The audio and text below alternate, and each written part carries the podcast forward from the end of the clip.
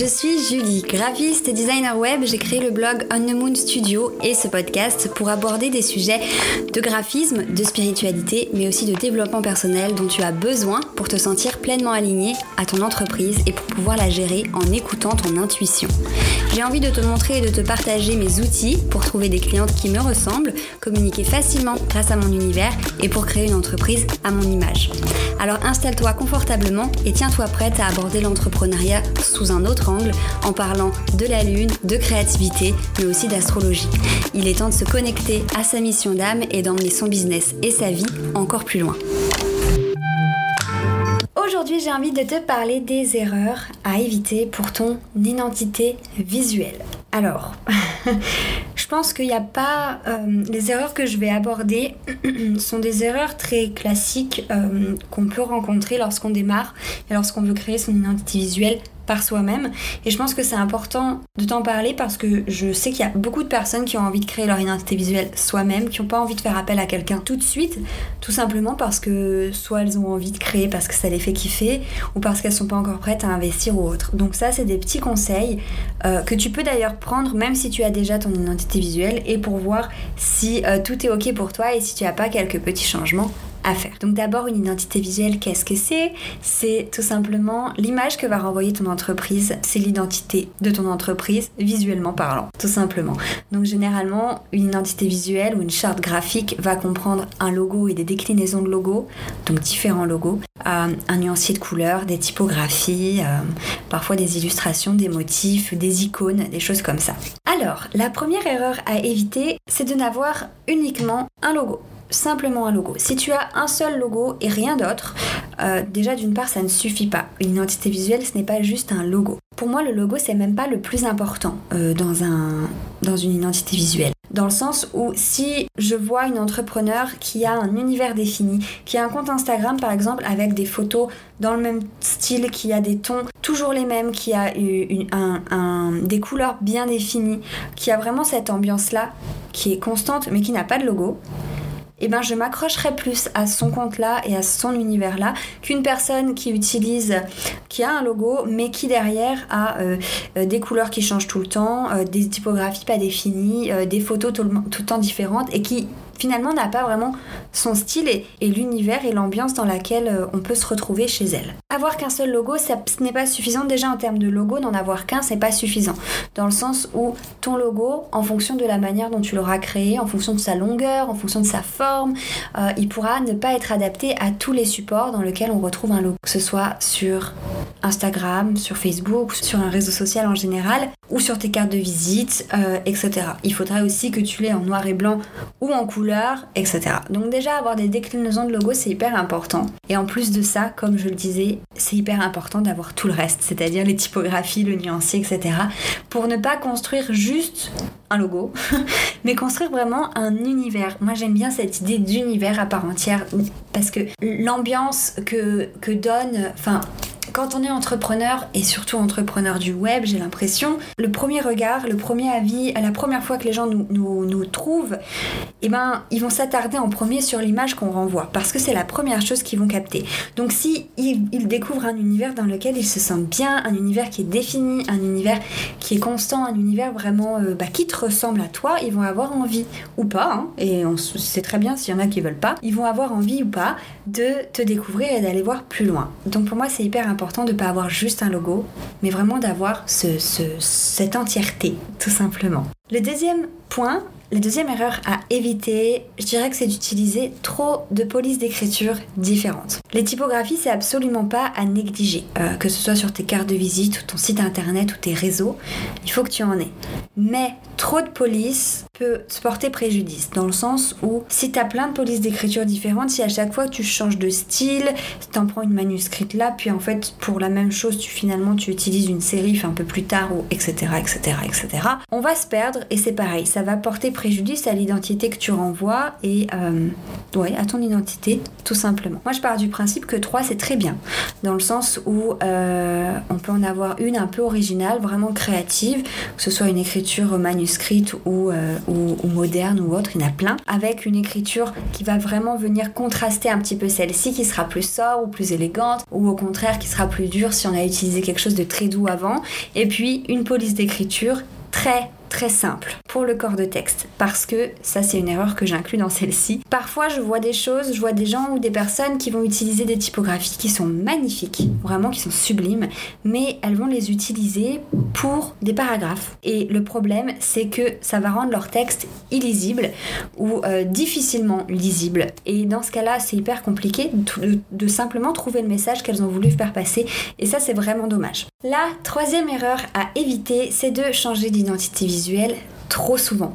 Alors, changer d'identité visuelle, je le conseille, c'est très important, je le fais moi-même de temps en temps, régulièrement. Enfin, régulièrement, non. Je l'ai fait deux fois depuis que j'ai commencé. Euh, enfin, je l'ai changé une fois depuis que j'ai commencé mon activité euh, de graphiste. Mais c'est très important à faire et je te le conseille si tu évolues, si ton entreprise évolue et que du coup, ton identité visuelle a besoin d'évoluer avec toi. Et dans ce cas-là, c'est primordial que tu la changes et que tu viennes la retravailler et que tu la fasses retravailler, etc. Et que tu changes complètement. Tu peux partir de, de, vraiment complètement.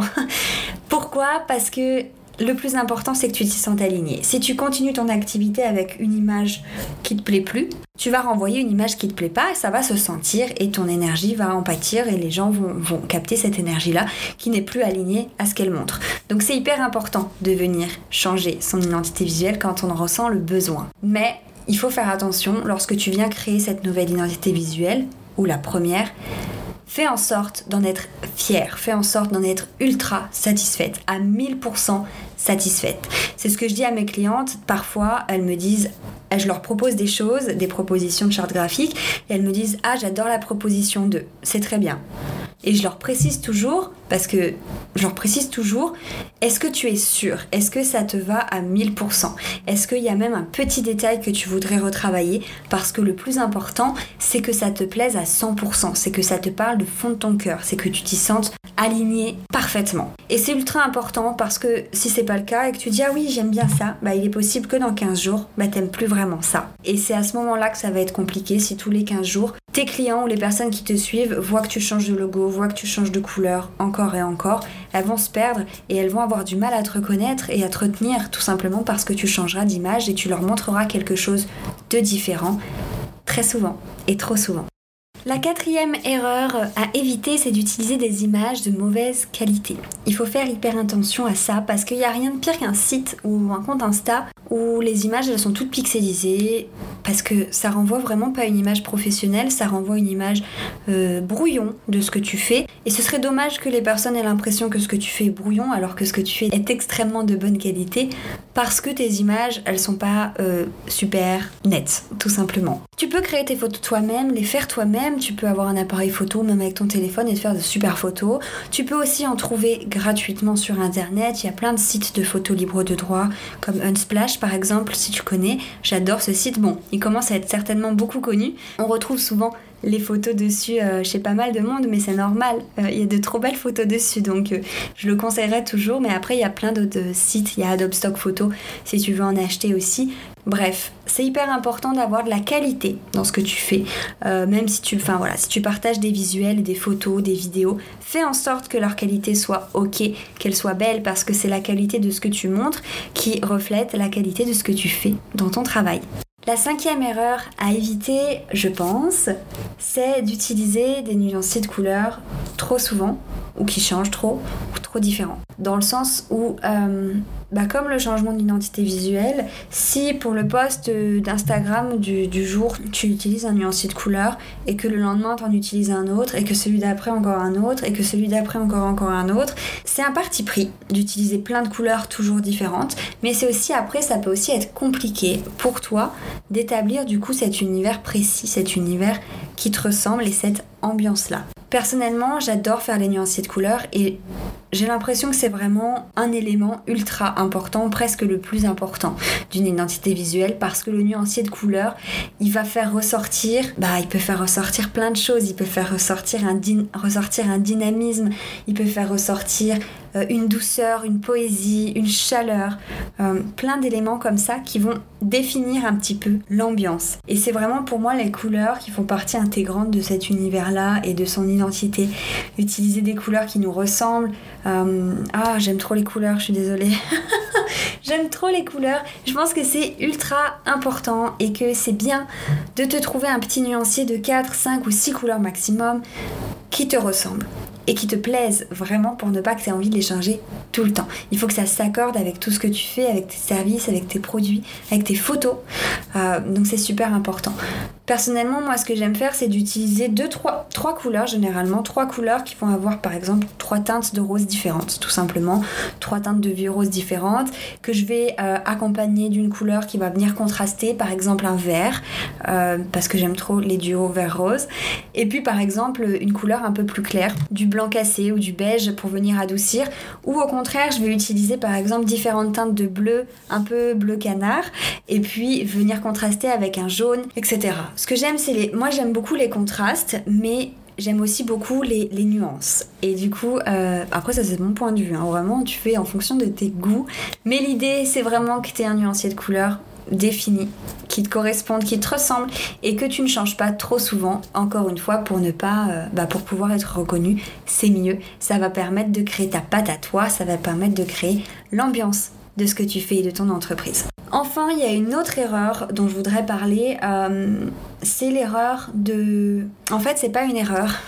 en fait, euh, cette idée de podcast m'est venue en feuilletant mes notes euh, dans mon téléphone et j'avais écrit un article de blog sur les erreurs à éviter pour son identité visuelle. Il y a vraiment, il y a, presque, il y a presque un an que je n'ai pas publié d'ailleurs. Et du coup, je l'ai relu j'ai trouvé des choses intéressantes que j'ai gardées et je me suis rendu compte de choses que j'avais écrites comme la sixième erreur que du coup qui à l'époque était une erreur pour moi et qui aujourd'hui n'en est plus. Cette erreur là c'était utiliser un logo trouvé sur internet. Je sais que je pense 90% des graphistes vont dire que c'est une erreur et qu'il ne faut pas le faire si tu veux une identité, une identité visuelle professionnelle et unique et etc etc je ne suis plus d'accord avec ça. Pourquoi? Parce que je pense que le plus important, euh, ce n'est pas d'avoir un logo qui, nous qui, euh, qui, est unique et que personne d'autre n'a. C'est d'avoir une ambiance générale, un univers général qui nous ressemble et dans lequel les gens vont nous reconnaître. Si ton logo, tu l'as acheté sur Internet et que tu as euh, cet univers-là quand même, et que tu as cet univers dans lequel tu partages visuellement, alors on s'en fiche d'où tu as trouvé ton logo. Si tu t'y sens aligné, si tu t'y sens bien, si tu aimes le partager, si tu en es fier, si tu trouves qu'il te ressemble et qu'il complète parfaitement le reste de, ton identité visuelle, alors c'est tout ce qui compte. Mon premier conseil pour identité visuelle en tant que graphiste et en tant que voilà j'ai des clientes, je vois tous les jours pourquoi elles viennent me voir, etc. C'est de passer par une graphiste si tu en as, si tu es prête à faire cet investissement là, parce qu'il n'y aura rien de mieux que d'avoir l'œil extérieur de quelqu'un, l'œil professionnel de quelqu'un et euh, ben voilà, de faire faire euh, ce travail par quelqu'un dont c'est le métier. C'est sûr, mais tout le monde n'est pas prête euh, financièrement à faire cet investissement, tout le monde n'est pas prêt à, déléguer cette partie-là du travail, peut-être que ça tient à cœur de faire ça toi-même et dans ce cas-là, fonce.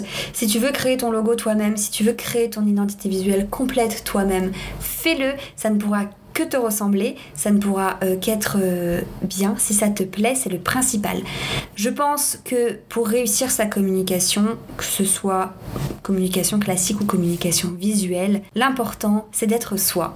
Et c'est de faire les choses comme on en a envie, c'est de faire les choses en étant en confiance, en se sentant, en s'assumant, en se sentant bien et en étant fier de ce qu'on propose, de ce qu'on montre et en ayant un univers qui reflète parfaitement ce qu'on fait. Et si tu te sens de le faire toi-même, fais-le, c'est parfait. Si tu te sens de le faire avec un logo que tu peux avoir acheté sur internet, alors fais-le. Et si tu te sens de le faire faire par quelqu'un, fais-le aussi. Tout simplement. Voilà. voilà, j'ai fini pour euh, ces erreurs-là. Donc pour résumer, d'après moi, encore une fois, Les erreurs à éviter pour son identité visuelle, c'est d'avoir uniquement un logo. Ça ne suffit pas pour créer un univers à part entière et pour que les gens se reconnaissent dedans et aient envie d'aller plus loin. Utiliser des polices différentes ou trop de polices différentes, ça, ça va te porter préjudice encore une fois pour cette idée d'univers, pour cette idée de style dans lequel on va te reconnaître. Et puis ne pas oublier de faire attention à la lisibilité de ce qu'on crée. La troisième erreur, c'est changer d'identité visuelle trop souvent. Bien que c'est primordial si tu en ressens le besoin, si tu as besoin de te réaligner, de faire évoluer ce que tu fais, alors fonce, mais fais attention à être bien satisfaite de ce que tu crées ou de ce que tu fais créer pour ne pas avoir à la changer dans 15 jours. La quatrième erreur, c'est d'utiliser des images de trop mauvaise qualité. C'est hyper important que les photos que tu utilises, que tu les fasses toi-même ou que tu les trouves sur internet, soient à ton image et du coup que leur qualité soit à l'image de ce que tu fais de tes services, c'est-à-dire d'extrêmement bonne qualité. c'est mieux. La cinquième erreur, c'est d'utiliser trop de couleurs différentes, de changer trop souvent de nuancier. Moi, je pense que le nuancier de couleurs, c'est quelque chose qui représente énormément quelqu'un. Euh, les couleurs, pour moi, ça représente beaucoup. Et je pense que c'est important d'avoir son style et son nuancier de couleurs à soi mais encore ce n'est que mon avis. Et enfin, la sixième erreur qui n'en est finalement plus une, euh, on va dire le conseil, c'est de suivre son cœur, de suivre son intuition, de créer, de faire créer ou d'acheter quelque chose qui nous ressemble et avec laquelle on se sent bien. Et c'est en se sentant bien, tout simplement, que notre communication nous ressemblera. Merci d'avoir écouté ce podcast jusqu'à la fin. Tu peux retrouver le contenu de cet épisode sur mon site internet onthemoondesign.com et aussi découvrir tous les autres articles. N'hésite pas à me rejoindre sur Instagram at pour suivre mes aventures entrepreneuriales et spirituelles. À très vite.